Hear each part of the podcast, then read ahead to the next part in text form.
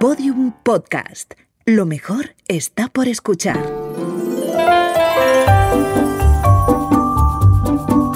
Historias de medianoche. Chicho Ibáñez Serrador.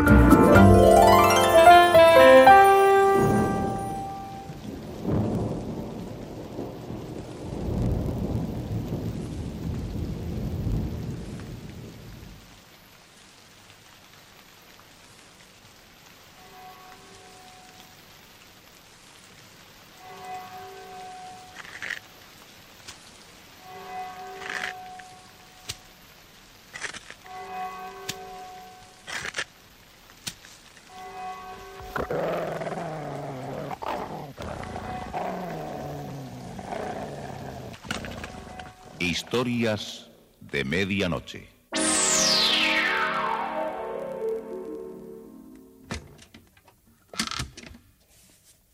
Buenas noches. La cadena Ser les invita desde este momento a entrar en la biblioteca del suspense. Adelante. Nos está esperando Narciso Ibáñez Serrador. La primera vez que leí algo de lo que vamos a conocer esta noche eh, fue en un tomo que llegó a mis manos por casualidad, cuando revolví una estantería de libros y revistas en la ciudad de Milán hace de esto diez años aproximadamente. El extraño libro de páginas amarillentas, tan frágiles como alas de mariposas disecadas, había sido escrito por Jeronimus Zaleucus, un, un extravagante tunecino de Bicerta. Eh, Fue para mí una suerte encontrarme eh, con esa larga descripción de la singular enfermedad en la rodilla derecha del señor Arcularis. Eh, Zaleucus pasó toda su vida buceando en temas prohibidos y, y en los capítulos de aquel libro, El cementerio de los quelonios, había detalles sobrecogedores y desconcertantes.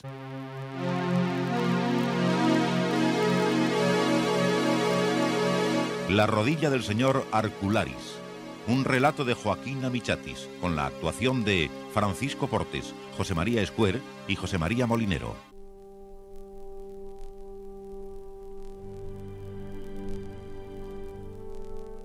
El relato describe fragmentos de la vida de un licenciado en medicina y, se basaba en un manuscrito encontrado en la Biblioteca Nacional de Livorno que permite escudriñar el arte y la práctica de los curanderos. Jerónimos Zaleucus eh, comenzaba su relato de esta manera. Declaración prestada personalmente por el propio interesado llamado Luigi Arcularis, licenciado en medicina. Cediendo a la presión de ciertas personalidades y a los deseos de muchos de mis queridos amigos, doy a continuación un relato detallado de mi enfermedad que comenzó hace siete años con una especie de tumor en mi rodilla derecha. Mi rótula fue aumentando de tamaño lenta y progresivamente hasta adquirir el volumen del puño de una mano, produciéndome dolores tan agudos que a fines de mayo me vi obligado a guardar reposo en mi lecho, rodeado de mi propia miseria que había surgido por el abandono de mis funciones de médico auxiliar en el Hospital de San Mauricio en Livorno. El señor Arcularis alquilaba una habitación a la calle y frente a su ventana se alzaba una casa vacía, en un estado completo de abandono. Un día, la puerta de esa casa se abrió y los hombres del servicio de mudanzas metieron muebles y enseres domésticos. ¿Quién será el vecino de enfrente? ¿Un huraño individuo que nos saluda? ¿Un usurero? ¿Un filósofo o un estudiante? Aquel día, a la hora de la comida, le preguntó a la dueña de la pensión. Por fin se ocupó la casa de enfrente. ¿Sabe usted, señora Paudetti, quiénes son nuestros vecinos? No sé demasiado. Pero me han dicho que es un señor solo, un músico, ¿Músico? violinista. Heredó unas liras de una hermanastra y vino a Livorno a holgazanear. ¿Cómo se llama? Pues lo ignoro. Y poco es lo que me preocupa, señor Arcularis. No me relaciono con el vecindario. Y no supe nada más. Quedé intrigado por conocer al violinista heredero. Pero en los primeros días no se dejó ver, y unas cortinillas opacas cubrían los cristales e impedían ver el interior de la casa. En cambio, el nuevo vecino se dejó escuchar.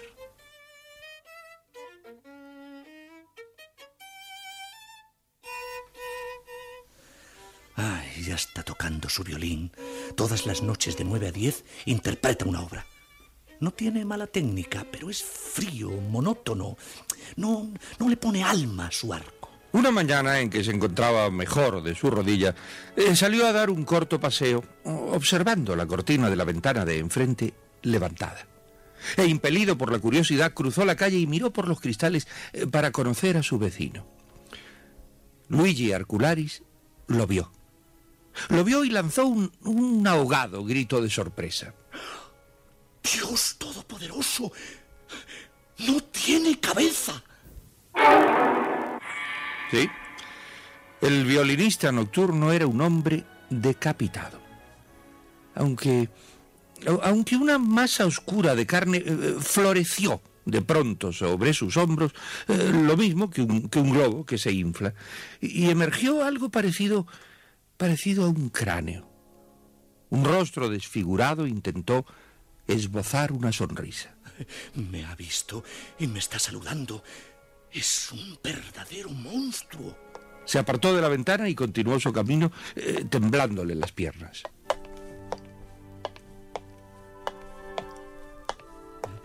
Es un brujo, un brujo abominable, un sapo deforme que toca su violín embrujado por las noches. ¿Es que la policía no se ha dado cuenta de eso?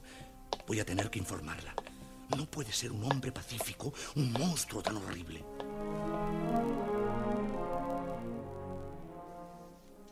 Este suceso consta en un diario secreto del propio señor Arcularis. Comentó el hecho con la señora Paudetti, pero ésta no le hizo caso. Y por la noche se estremeció al escuchar las cuerdas del violín del brujo.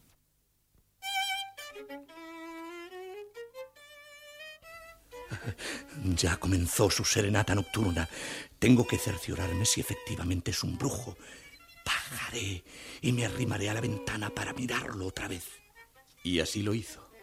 Cruzó la calle desierta y oscura y se acercó a los cristales de la ventana. Ahora lo pudo ver nítidamente. Era un rostro espantoso, una cabeza abollada y unos ojos enormes que ocupaban todo el lugar de sus mejillas. No se puede soportar su visión. Es demasiado horrible, demasiado. Y cruzando nuevamente hacia la casa, se acostó temblando de frío y de pavor.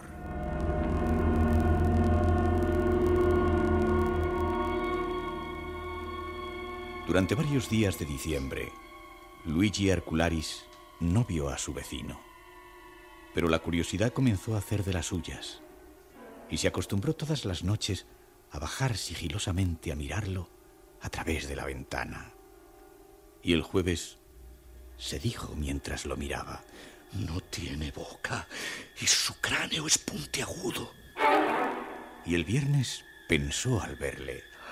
Su boca es enorme, los labios caídos le cubren la barbilla y su cabeza es cuadrada. Y el sábado musitó lleno de angustia.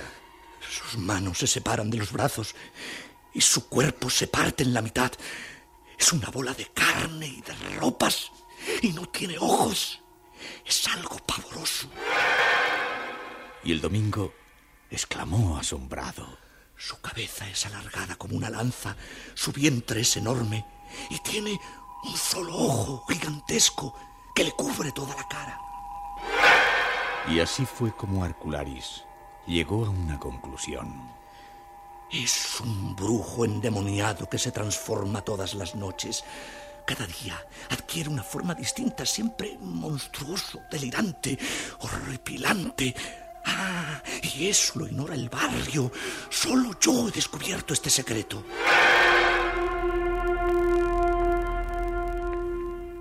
Y desde aquel día Luigi Arcularis no dijo a nadie el horrible secreto que había descubierto. Cuando paseaba por delante de la ventana y veía aquel rostro que se transfiguraba haciéndole una mueca, él eh, saludaba al brujo amablemente.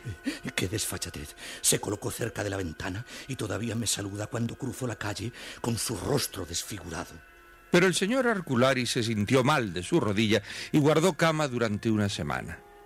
Una tarde, eh, la señora Paudetti entró en su cuarto y le dijo... Doctor Arcularis, el vecino de enfrente ha venido a verle. ¿Qué? ¿El, el hombre de la casa de enfrente? Sí. Me dijo que se había enterado de que estaba usted malo y ha querido visitarle. Dios mío, ¿qué quiere ese monstruoso brujo? ¿Para qué puede haber venido? Eh, le digo que pase. Eh, eh, es decir, no, no, no sé. Eh, Está esperando. Sí, sí, sí. Que, que pase, que pase. El señor Arcularis aún no se sentía del todo bien, pero se apresuró en darse la vuelta hacia la pared y, cubriéndose casi por completo con las sábanas, esperó la llegada del brujo. Oyó la puerta que se abría y que unos pasos se acercaban. Buenas tardes. Mi nombre es Boclus y soy el vecino de enfrente, el que toca el violín por las noches. He sabido que usted es médico. El señor Arcularis, eh, sin darse la vuelta, dijo... ¿En, en qué, ¿En qué puedo servirle, señor Boclus? Pues vine solo para saber cómo se sentía usted. ¿Está mejor de su rodilla? Me dijeron que la tiene muy hinchada. Eh, sí, fue un ataque reumático o artrosis en la rótula, pero los dolores han mitigado mucho. Ya nos conocimos a través de la ventana, ¿no es cierto? Su amabilidad es falsa. Trata de ser agradable con la voz para compensar su horrible fealdad desfigurada. Estoy seguro que si me doy la vuelta y le miro la cara, me desmayaré. Será mejor que me mantenga así, de cara a la pared. ¿No le molesta en las noches el sonido de mi violín? No, no, no, no. Perdone que le dé la espalda, pero recostado de este lado me siento mejor. No se preocupe. Siga en esa posición. Cuando se mejore y después de las fiestas, quiero invitarle a mi casa. Verá, le mostraré algunas partituras del siglo pasado. Son una reliquia. ¿Le gusta Bach? ¿Bach? Oh, sí, sí, me encanta Bach. ¿Y qué opina de Sibelius? Pues eh, lo conozco menos. Me alegro que entienda de música. Ya lo sabe, señor Arcularis. Tiene usted su casa al frente y visíteme cuando quiera. No lo molesto más. Que se mejore de su rodilla y muchas gracias. Gracias a usted. Oyó los pasos que se retiraban y la puerta se cerró. Arcularis quedó inmóvil en su lecho, eh, sudando copiosamente. Es un astuto y sibilino individuo. Me quiere envolver en su magia horrorosa. Cree que voy a ser su víctima, pero se equivoca. Yo voy a terminar con él antes de que ese brujo me extermine con sus sortilegios.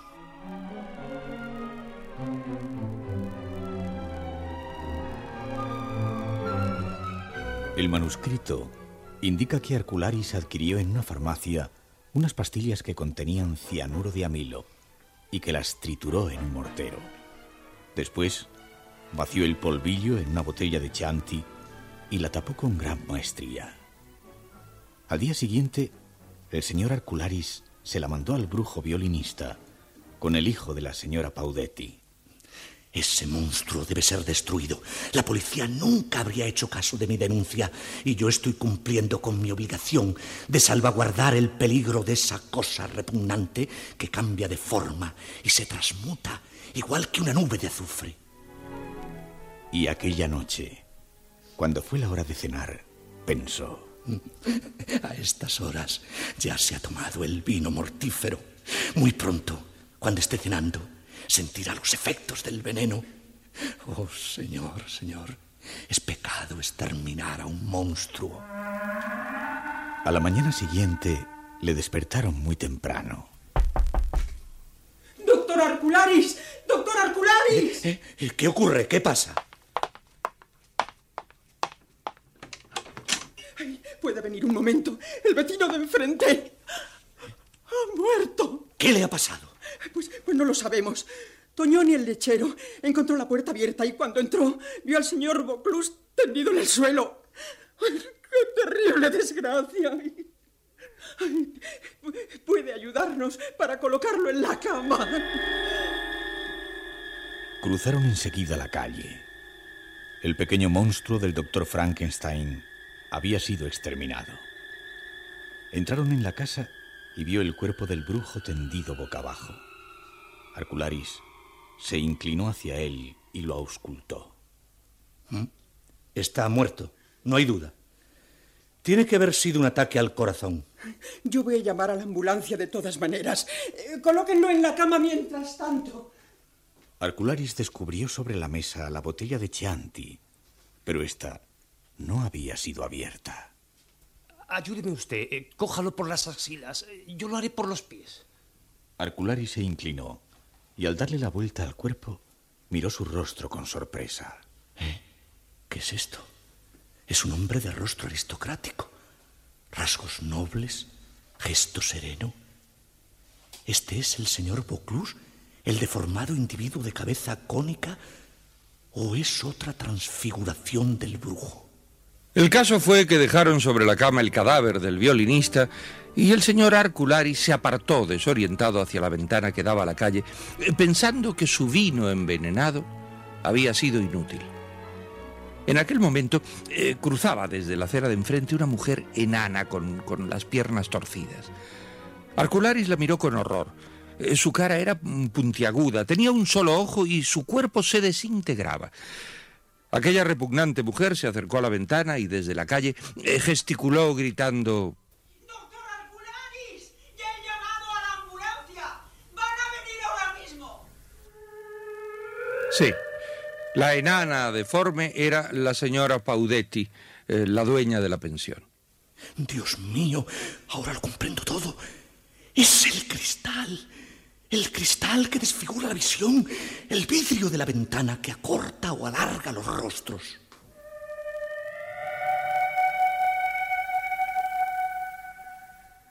Ni el violinista era un monstruo, ni la señora Paudetti una enana. Los gastados cristales de la ventana, ondulados, eh, transformaban caprichosamente a las figuras humanas, distorsionándolas y, y convirtiéndolas en verdaderas monstruosidades de feria. Desde aquel suceso, tan poco afortunado para el violinista muerto, el señor Arcularis conservó un miedo insuperable hacia todo aquello que fuese de cristal. Por eso he venido a vivir aquí, a la azotea. ¿Ustedes creen que es un manicomio? No, no, no, no, no, no, no. Es solamente una casa sin cristales. O sea, un viejo palomar vacío. Tiene una litera y he cubierto con lona la rejilla de alambre. Esta es mi habitación sin ventanas con cristales. Aquí en la azotea me siento tranquilo. Eh, si usted usa gafas, no, no, no, no se ponga delante de mí, por favor. Sus ojos acristalados me llenaría el alma de pavor, porque hay que destruir el cristal. Todos los vidrios del mundo, todos, todos, las gafas verdes o azules mienten pintándonos el paisaje y los cielos con otros colores, y si son transparentes, nos engañan de tamaño, nos empequeñecen las cosas, nos tuercen las calles. Verán, si miramos la Torre Eiffel a través de un cristal, puede parecernos que está torcida. Lo mismo que la torre de Pisa. No, no, háganme caso, háganme caso. Nunca cristales delante de sus ojos.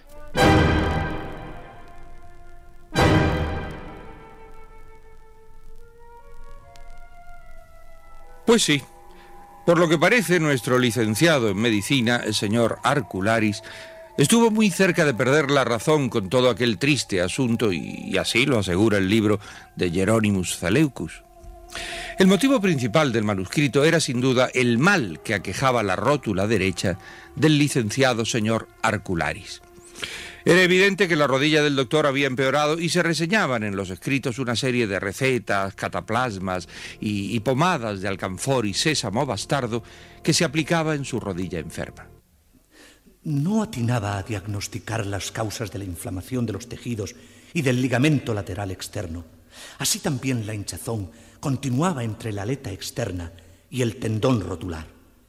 Los dolores comenzaban a ser continuados. Varios amigos médicos del hospital de San Mauricio llegaron junto a mi lecho del palomar de la azotea.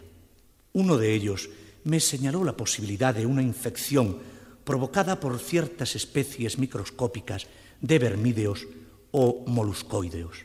Pero ningún tratamiento eficaz pude aplicar a mi rodilla que se hallaba hinchada y enrojecida.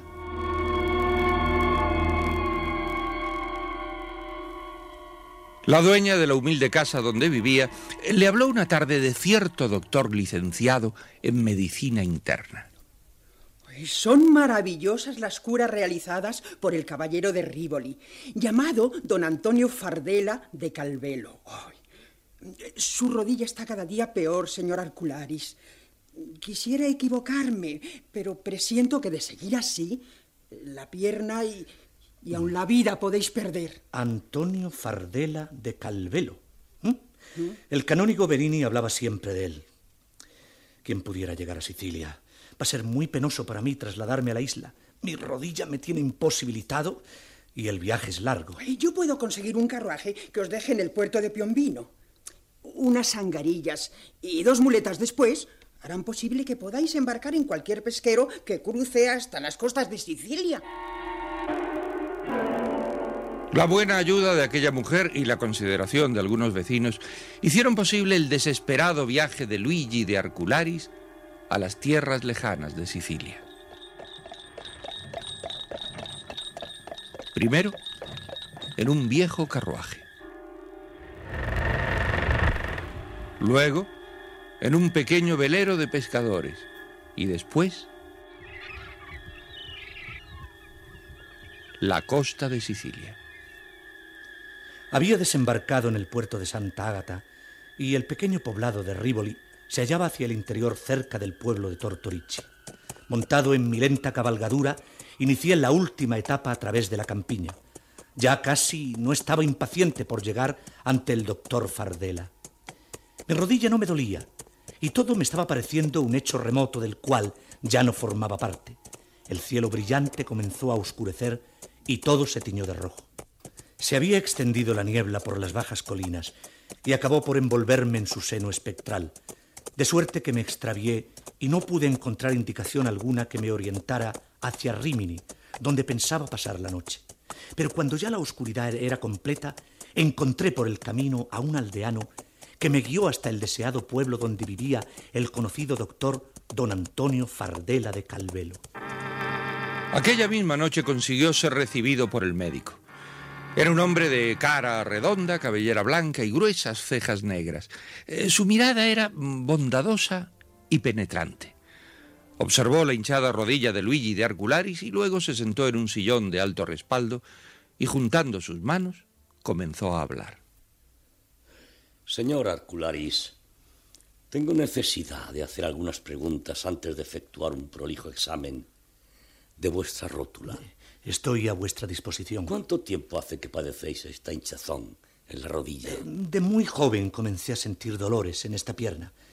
En ese tiempo era yo un mozalbete que trabajaba limpiando los suelos de piedra y mármol de la parroquia de Trepani.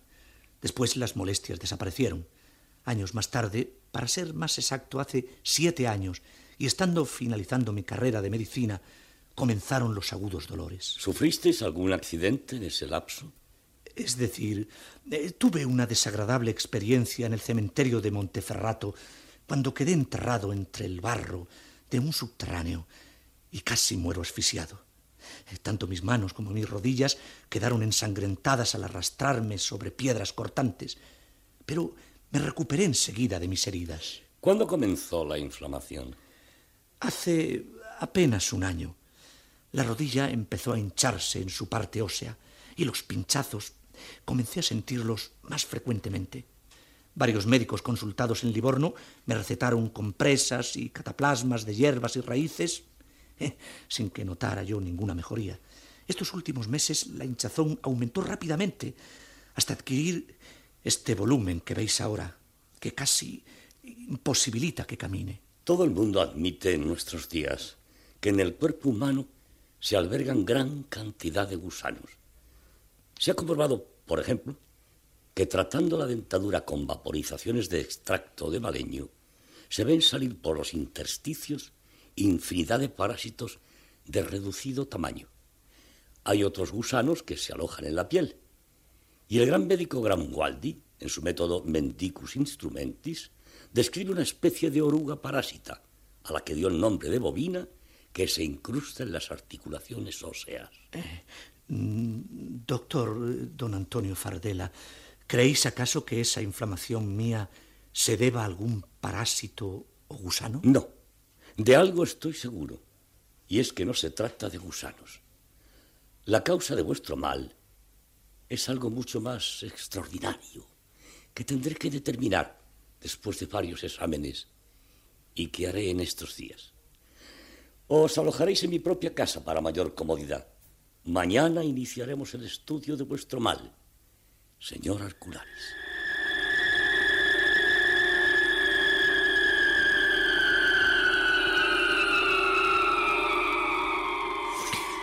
Y como el largo viaje del señor Luigi de Arcularis hasta la tranquila Sicilia nos ha dejado a todos un tanto cansados, lo mejor será que hagamos un alto en el camino y regresemos mañana para averiguar cuál es el mal que aqueja la rodilla del señor Arcularis.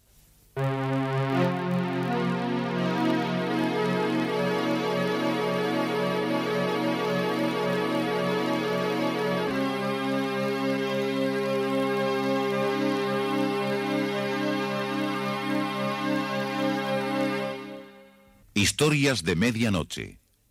Diariamente de lunes a viernes por la cadena Ser, una selección de relatos con los componentes del suspense y del humor negro presentados por Narciso e Ibáñez Serrador. Y a propósito de la tranquila Sicilia, recuerdo un periódico de Roma donde se publicaba un anuncio turístico de la costa de Sicilia diciendo es un lugar para la gente que busca la verdadera paz y el sosiego. Buenos hoteles, mejor comida y una tranquilidad extraordinaria. Eh, si quiere huir del mundanal ruido, venga a visitarnos. Cada año, más de medio millón de turistas vienen a disfrutar de la soledad. Hasta mañana. Síguenos en Twitter, arroba podiumpodcast y en facebook.com barra podiumpodcast.